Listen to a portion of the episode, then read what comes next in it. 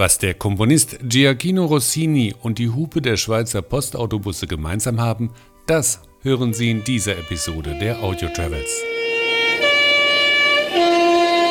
Sie hören eine Folge der Audio Travels mit Henry Barchet. Die Schweiz ist bekannt für Berge, Käse und dieses Signal.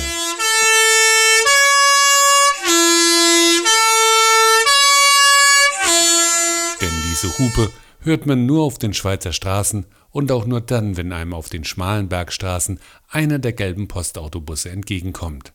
Das markante Horn hat klassische Wurzeln, erklärt der Schweizer Miklos Häfliger. Also das Horn ist nicht irgendwie selbst erfunden oder so, sondern das ist eben ein Klangmotiv aus Giacchino Rossini und das Posthorn, so nennen wir die ganze Geschichte. Und zwar ist es historisch so verbunden, dass wir das Dreiklanghorn im Linienverkehr auf Bergpoststraßen eben einsetzen und das stammt effektiv aus der Andante der Ouvertüre zu Rossinis Wilhelm Tell und umfasst die Töne Cis, E, A in A-Dur. Und so klingt die Klangfolge in der klassischen Version.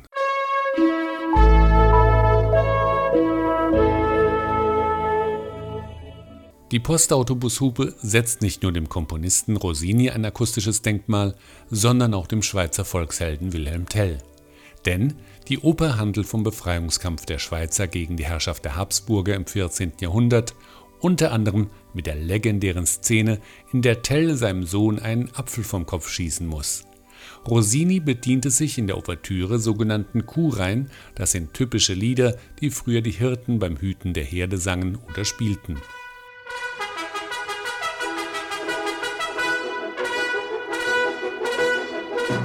Auch wenn die Postautobushupe ein akustisches Stück Schweiz ist, zur Belustigung von Opernfans, Wanderern oder Buspassagieren wird das Verkehrssignal nicht eingesetzt.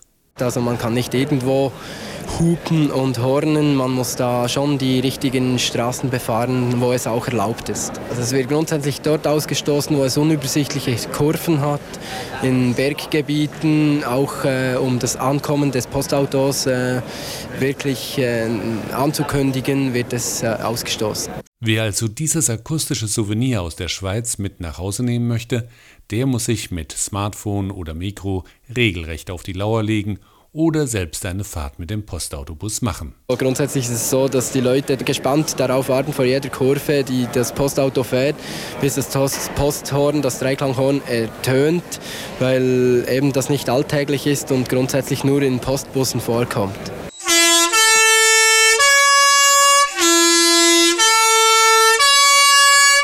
Sie hörten eine Folge der Audio Travels mit Henry Barchet. Die Episoden der Audio Travels sind auf iHeartRadio, Spotify, iTunes, Radio Public und mehr als 20 weiteren Streaming-Plattformen zu hören.